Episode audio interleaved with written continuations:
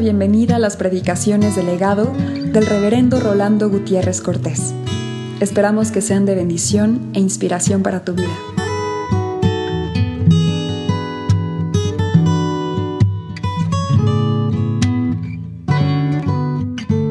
El proverbio que habremos de considerar en esta mañana es muy sencillo. El oído que oye y el ojo que ve, ambas cosas igualmente las ha hecho Jehová. Y es sencillo porque lo puede entender cualquier niño, aunque no lo puede aceptar cualquiera.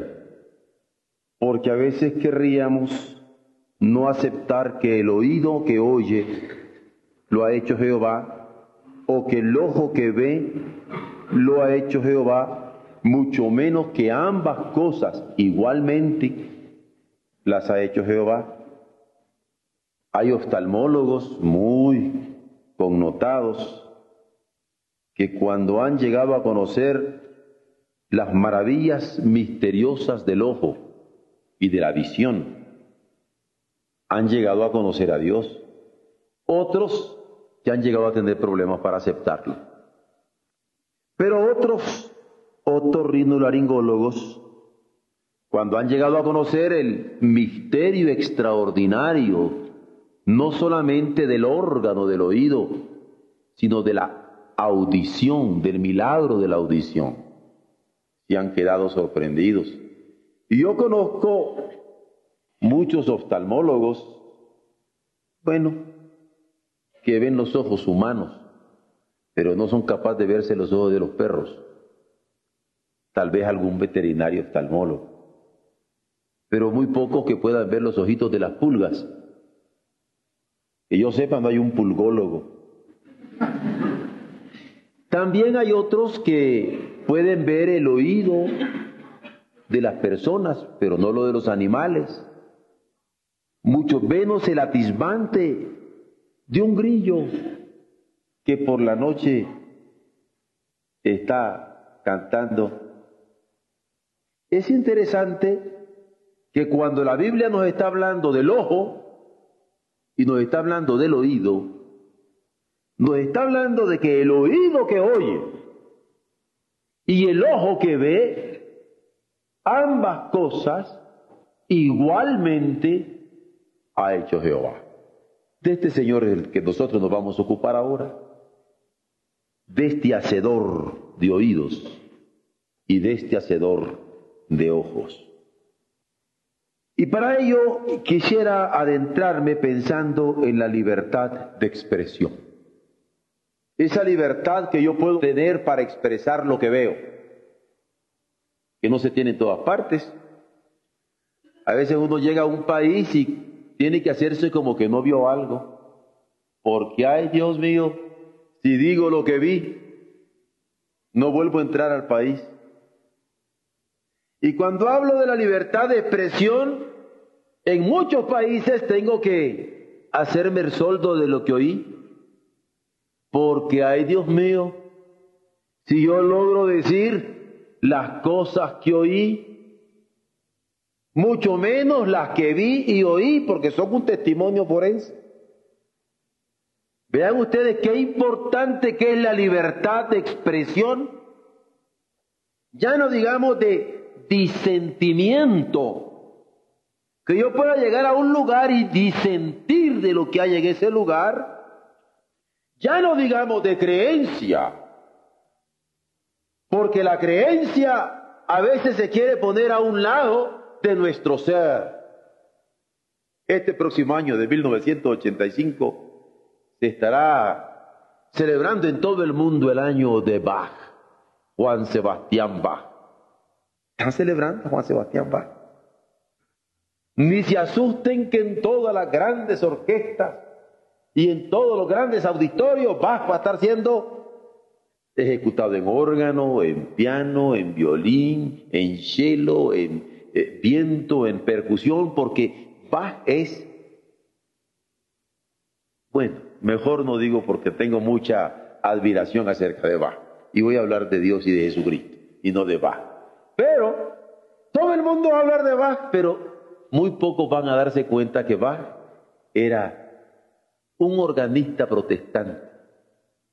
¿Eh? Tocaba el órgano de su iglesia. No más que se daba el lujo que para cada día hacía una nueva sinfonía, una nueva fuga, una nueva cosita de eso. Por eso hay tantas cosas. Ah, porque se admira la música, pero no la creencia. De eso me estoy ocupando ahora. Y por eso yo estoy con toda malicia comenzando con Bach. Mis cuatro años de evangelización urbana. Y llegué este año de Bach. ¿Cómo que no? Si les dijera que no es cierto, pues no me lo creerían de todas maneras. La libertad de expresión, de disentimiento, de creencia, es de gran estima para la sensibilidad artística. Particularmente si se tienen vínculos espirituales en la formación de generaciones, en relaciones culturales o en práctica de culto cristiano. Porque ¿qué pintor no quiere tener libertad para formar nuevas generaciones? ¿O qué escultor no quiere tener libertad para hacer expresiones culturales nuevas, novedosas, en donde se encuentre? ¿O qué director cristiano, por ejemplo, no quiere formar nuevas formas de culto para adorar al Señor. En reverencia y en solemnidad. La iglesia de Jesucristo que escucha la voz de Dios con su oído, que escucha la voz de Dios a través del Espíritu, pero también la iglesia de Jesucristo que escucha no solamente el espíritu con que el Señor le abra, sino la palabra con que le acerca y le alcanza con responsabilidad ineludible de compartirla con el mundo. Esa iglesia está convocada por Dios al amor y está convocando al mundo al amor está convocada por Dios a la vida y está convocando al mundo a la vida, está convocada por Dios a la vida eterna y está convocando al mundo a la vida eterna. Porque la iglesia puede oír el Espíritu y la palabra del Señor. Esta es su vocación y por ello la libertad de expresión para la iglesia cristiana es vital, la estima en gran manera en todas sus formas y esa libertad de expresión en música o en pintura o en arquitectura o en escultura le compete en forma directa y trascendental porque a través de todas estas expresiones comunica la verdad y comparte la verdad para afectar la vida con visos de eternidad. Nosotros no solamente queremos ejecutar música y que la gente salga aplaudiendo y alegre, queremos afectar el corazón. Nosotros no solamente queremos que la gente admire el arte que podríamos tener en una pintura, en una ornamentación, en una escultura, queremos que su corazón sea afectado. La libertad de expresión, en nuestro caso, tiene una instrumentalidad de libertad para afectar con visos de vida eterna. Si Dios ha hecho la capacidad de oír, ¿por qué inhibir, estorbar la expresión libre de alguna obra poética? ¿Por qué inhibir la expresión libre de alguna obra musical? Si Dios ha hecho la capacidad de ver, ¿por qué prohibir la expresión que disiente o afirma una creencia? Esto es duro tolerarlo ante tiranías ideológicas o frente a boicots mercantilistas. ¿Cómo se sufre cuando no se puede entrar a un país? Porque no se va a tener libertad de pensar, libertad de hablar, libertad de disentir. ¿Por qué se tiene miedo al disentimiento? ¿No será que las bases están muy flojas? Porque si estoy seguro, cualquiera puede disentir de mí. Si yo tengo basas y bases. Cualquiera puede entrarle en contra mía. Ah, pero si tengo miedo porque están débiles mis bases y mis basas, entonces sí. Por eso la libertad del disentimiento vendría a ser como un criterio de verificación para ver qué tan fuerte y sólida es la verdad en que los hombres se sostienen. Y nosotros como iglesia cristiana creemos en esta libertad de expresión que aunque es duro tolerarlo ante tiranías ideológicas o frente a boicot mercantilistas, nosotros creemos en seguirla proclamando. La autonomía del arte, por ejemplo, requiere a nivel humano libertad de expresión, de disentimiento y de creencias. Pero quien proclama que Dios es creador del cielo, de la tierra y de todo lo que la hinche, demanda esta libertad como derecho fundamental. Yo me he sentido feliz porque en estos últimos tiempos, gracias a Dios, después de haber estado trabajando nosotros acerca de la doctrina de la creación, me ha permitido gozarme, deleitarme, solazarme en cuadros hermosos sobre la creación, inspirados en este mismo santuario. Y ustedes van a tener oportunidad porque ese gozo ha sido personal, pero Dios mediante Tlayacapan vamos a tener incluso un mural que hablará de nuestra generación actual especialmente donde el hombre vive como fiera contra el hombre. Y lo único que yo quise compartir con el artista era, póngame un mensaje de nuestro mundo contemporáneo, en donde Caín y Abel continúan, para que nuestras nuevas generaciones sepan que éramos conscientes del problema de la guerra, por no decirles voceros de la urgencia de la paz. Y me alegra cuando en esta Navidad escuchamos esta extraordinaria cantata de la creación nueva, hecha por uno de nuestros muchachos, interpretada por nuestras adolescentes, felices, porque el arte necesita expresarse y expresar lo que creemos. Y bendito sea el Señor por ello. Esto puede identificarse como un discurso estético en estas alturas, porque dirían, el pastor estaba hablando de una autonomía del arte, pero sobre todo, esto es verdad de la Biblia que señala que hay que contar con Dios para ser libre del error de querer tapar oídos y tapar ojos por temores. Como quisiéramos que todos los pueblos de la tierra y todas las naciones del mundo nos permitieran hacer claro por música, por pintura, por escultura, por arquitectura, que creemos en Dios Padre, creador del cielo y de la tierra. Tan sencillo como eso.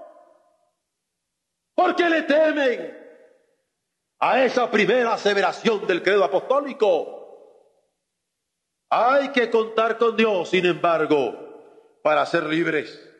Ser libres en la vida hay muchos alegatos que ubican la libertad en la razón y dicen queremos ser libres a niveles de razón o señalan a las acciones como el campo donde ha de identificarse la libertad, pero la libertad no se agota en ninguna de estas parcelas de la realidad, porque la razón no es más que una parcela de la realidad. Las sensaciones que estimulan el cerebro las representaciones de la imaginación, aún la conciencia que de sí mismo puede tener el hombre, no son garantía suficiente para evitar desvíos de la dirección hacia la vida de que nos hablan los evangelios. El Dios creador, el Dios sustentador, este Dios creador, sustentador y significante de lo eterno, es el que libra a los hombres de sus culpas en virtud de su gracia que ha revelado en la persona de Jesucristo. Cuando alguien viene a nuestra iglesia y se encuentra con la gracia de Dios, estamos servidos. Porque en medio de su culpa encuentra que Dios le ama. Cuando alguien viene con nosotros y se encuentra con la gracia de Dios, no como idea, como doctrina, como sistema, se encuentra con la gracia de Dios en la persona de Jesucristo. Estamos servidos porque la sangre de Jesucristo, el Hijo de Dios, le limpia de todo pecado encuentra libertad de su culpa, encuentra libertad de su pecado, encuentra libertad de su tendencia carnal, encuentra libertad de sus debilidades humanas, encuentra libertad y puede vivir en Dios. Un nuevo canto. Claro que no es tampoco solo en el campo biológico, identificable en salud corporal, ni solo en el campo psicológico, identificable en una salud mental, ni solo en las relaciones sociales que hayan superado explotaciones enajenantes. La libertad de que hablo va más allá de la biología, de la psicología o de las relaciones sociales. Si hablamos de vida, es con medidas tan claras como el poder amar a Dios sin cortapisas como poder adorarle fervientemente ante su presencia santa, el poder servirle con alegría y hacer el bien en su nombre. Yo quiero esa libertad. ¿Quién puede dármela? ¿Quién puede soportarme como hombre libre que adora y sirve en nombre de su Dios? Es ante esta verdad, ante esta libertad, que tiemblan las tiranías Así de sencillo, porque el proverbio que consideramos hoy, así de sencillo lo subraya. El oído que oye y el ojo que ve, ambas cosas igualmente ha hecho Jehová para amarle. Ha hecho Jehová para adorarle. Ha hecho Jehová para servirle. Ha hecho Jehová para hacer bien en su nombre. ¿Por qué estorbar a los hombres que amen a Dios? ¿Por qué estorbar a los hombres que adoren a Dios? ¿Por qué estorbar a los hombres que sirvan a Dios? ¿Por qué estorbar a los hombres que sirvan y hagan el bien en nombre de Dios? ¿Por qué tiemblan los totalitarismos ante la verdad de libertad de Dios? Son faraones modernos que no quieren dejar salir de nuevo al pueblo de Egipto al pueblo de Israel que solo pedía salir a adorar a Dios en el desierto. Hay que contar con Dios para ser libres en la vida. Sin este Dios no hay libertad. Pero hay que contar con Dios en la salud corporal. Uno se siente libre si supera una limitación física que le ha impedido desplazarse máxime si ha sido corporal, si yo he tenido un problema con mi pierna y no puedo desplazarme y de repente soy sanado de esa pierna, me siento libre. Lo del oído poco se plantea. Y aún los especialistas pueden explicarse el fenómeno de la audición. Pueden curarme el órgano, pero no saben lo que significa la audición, el oír, ese oír que sirve para aprender, ese oír que sirve para asociar ideas, ese oír que sirve para gozarse en sonidos agradables y crear. Tampoco se han planteado los oftalmólogos, los especialistas de los ojos, como para explicarse el fenómeno de la visión, porque pueden curar el ojo, pero no pueden dar la visión que estimula instintos, que estimula memoria, que estimula inteligencia, que es capaz de razonar con signos, ya no digamos esa facultad de preferir entre muchos de los valores. Si la Biblia dice que el oído que oye y el ojo que ve, ambas cosas igualmente ha hecho Jehová, es porque al reconocer que son hechura suya, es en primer lugar para escuchar su voz en plena libertad y en segundo lugar para mirar con su visión de eternidad. Déjenme ser libre y escuchar la voz de Dios. Déjenme ser libre y ver lo que Dios me permita ver y dar testimonio de lo que oigo y de lo que veo, porque ambas cosas igualmente las ha hecho Dios para mí. Esto implica modificar la conducta personal, modificar la conducta de las naciones, modificar la conducta de las generaciones, porque la palabra de Dios endereza la atención del hombre a su creador.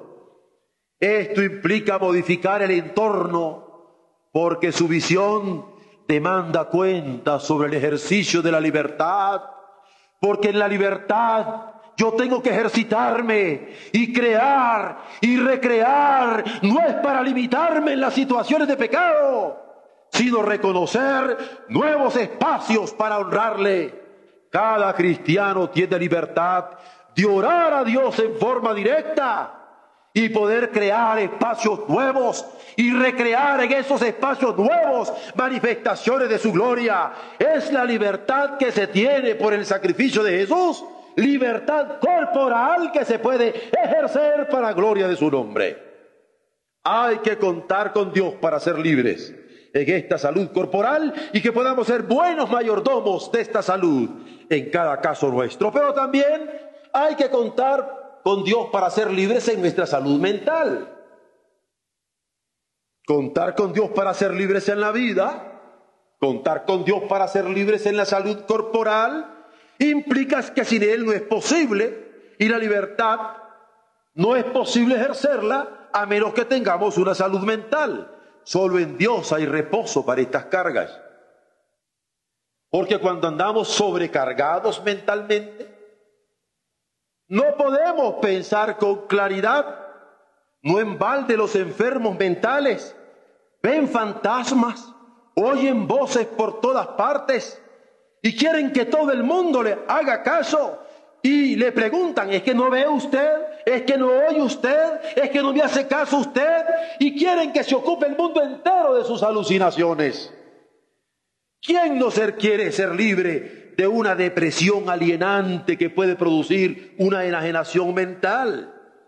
Hay que oír la voz de Dios que se dirige a cada uno por nombre hay que oír la voz de Dios que alcanza a afectar la casa. Hay que oír la voz de Dios que alcanza a afectar a una especie que uno representa. Por eso fue que se registra en la Biblia que si alguien cree, él y su casa puede llegar a ser salvo. Por eso es que Dios habla claro en la Biblia que si alguien se arrepiente, no solamente él y su casa, sino su pueblo y su nación podrán tener libertad. Por eso es que la Biblia dice que si alguien cree y un pueblo se arrepiente, la misma tierra puede ser sanada. Porque cuando Dios afecta, afecta para sanidad. Este es el sentido de la predicación de la palabra divina. Este es el sentido de la predicación de la palabra evangélica de Dios que libera de los delirios de persecución.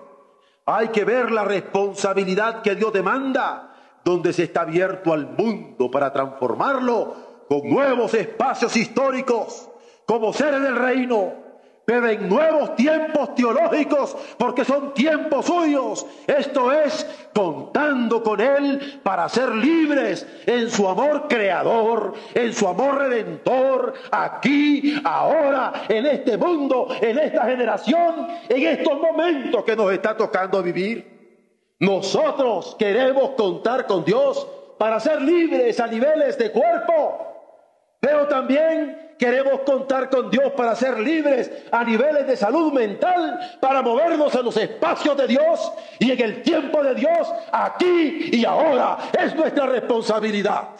Porque el oído y el ojo, ambas cosas, igualmente ha hecho Jehová para que veamos su espacio para que veamos su tiempo, para que veamos su punto de tensión en donde Él quiere actuar redentoramente. En este mundo hay que contar con Dios para ser libres, no solamente a niveles corporales y mentales, sino en nuestras relaciones sociales. Identificar que el oír y el ver lo ha hecho Dios ubica al hombre para ser consciente que más que estímulos, respuestas de reflejos condicionados, o registro de enlaces asociativos. Hemos de estar atentos a la libertad del Evangelio. ¿Por qué? Porque así dice la Biblia, la fe viene por el oír, por oír la palabra de Dios.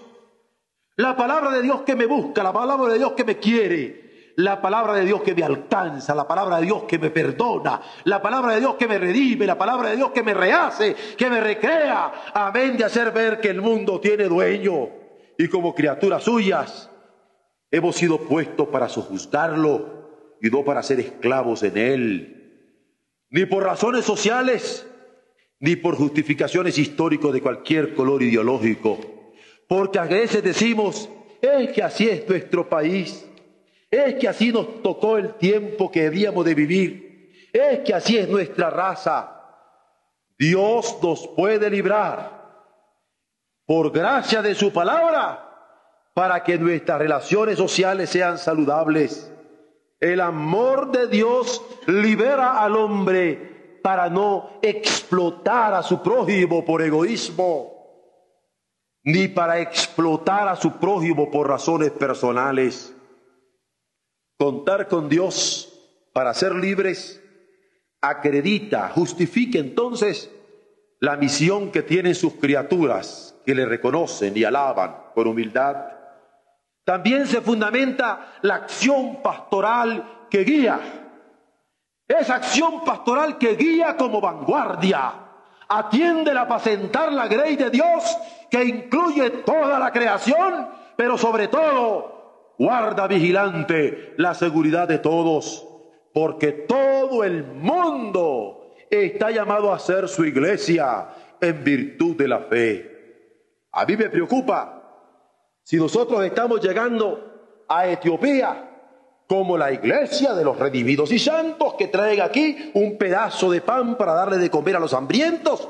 Nosotros los salvos y ellos los pecadores, nosotros los comidos y ellos los que están muriéndose de inanición, sin percatarnos que nosotros estamos en estos lugares porque Dios amó de tal manera al mundo que estos flaquitos, débiles, estos perdidos o drogadictos, estos adúlteros o ladrones, a estos Dios los quiere en su iglesia y es el Espíritu el que añade a su iglesia los que han de ser salvos. Ah, herejías más tremendas, las que nos ha tocado vivir en nuestros tiempos, cuando en determinados momentos la iglesia se toma como institución de poder y se cree la que tiene todo el poder de gracia de Dios para echarle bombas a las otras naciones. Y la otra herejía es pensar, mira, tú quieres ir conmigo a una iglesia, y tú también, y tú también, mira, hagamos aquí nuestro, ¿eh? nuestro grupito. Aquí vamos a aceptar en la iglesia solo los que ganen dos veces el salario mínimo para arriba, solo los que sean músicos, o solo los que sean poetas, o sea, los que sean buenos, o sea, eso es una herejía. Eso no es la iglesia. Esas asociaciones voluntarias. ¿Quién le dijo que eso es iglesia de Cristo? La iglesia de Cristo. ¿Dónde la arrancó Cristo? Cuando estaba en la cruz. No era de los mismos que le estaban crucificando, lanceteando, escupiendo, blasfemando contra él. ¿De dónde sacó la iglesia Cristo? Cuando el Espíritu Santo vino con aquel bautismo glorioso en medio de aquel mundo gentil, ¿dónde la metió? Sino aquella Asia terriblemente idólatra y aquella Grecia perdida en su razón y aquella Roma perdida en su inmoralidad. ¿De dónde ha sacado la iglesia Cristo? ¿Por qué queremos persistir en las herejías institucionales? Hoy organizaciones voluntarias. Contar con Dios es contar con Él para ser libres. Y donde están dos o tres congregados y su palabra nos habla y nos toca y nos cala y nos redime y nos transforma, allí está Él en medio de nosotros. Hermanos, libertad y seguridad son dos nociones profundas que solamente se dan con Dios. Con Él no se dan angustias de quién va a ser mi próximo hermano. Con Él no se dan zozobras de con quién me voy a reunir mañana. Es libertad que se expresa en afirmación o en disentimientos, pero con la firme confianza del que cree. Tanto en la vida, la salud corporal, la salud mental, las relaciones sociales, hemos de movernos libres por las relaciones del Espíritu de Dios que une por amor a todos sus hijos, que convoca con amor a toda su iglesia y que ha dado por amor a su Hijo para bien de todos los hombres, porque de tal manera amó Dios al para que todo aquel que en él crea no se pierda, sino tenga vida eterna. No hipotequemos nuestra libertad no hipotequemos nuestra expresión evangélica. No hipotequemos nuestro anuncio de salvación con nada ni con nadie. Expresemos con libertad nuestra fe, porque el oído que oye y el ojo que ve, ambas cosas igualmente ha hecho Jehová y solo están esperando su palabra y la fe viene por oír esa palabra. Esto es estético. Esto es ético.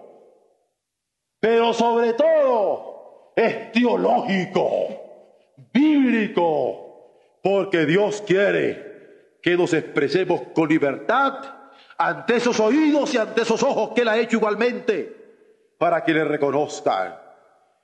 El pueblo de Dios le obedece a Él y solo a Él, y ora y labora porque todo el mundo haga lo mismo. Hay que contar con Dios para ser libres de expresar su evangelio bendito, seguros que el oído que oye y el ojo que ve, ambas cosas igualmente las ha hecho Él y la fe viene por oír ese evangelio que tenemos nosotros y que hemos de expresarlo en todas las maneras, en todos los medios, con las mejores formas y en los mejores contenidos, para que toda lengua confiese que Jesucristo es el Señor, para gloria de Dios Padre. Aleluya.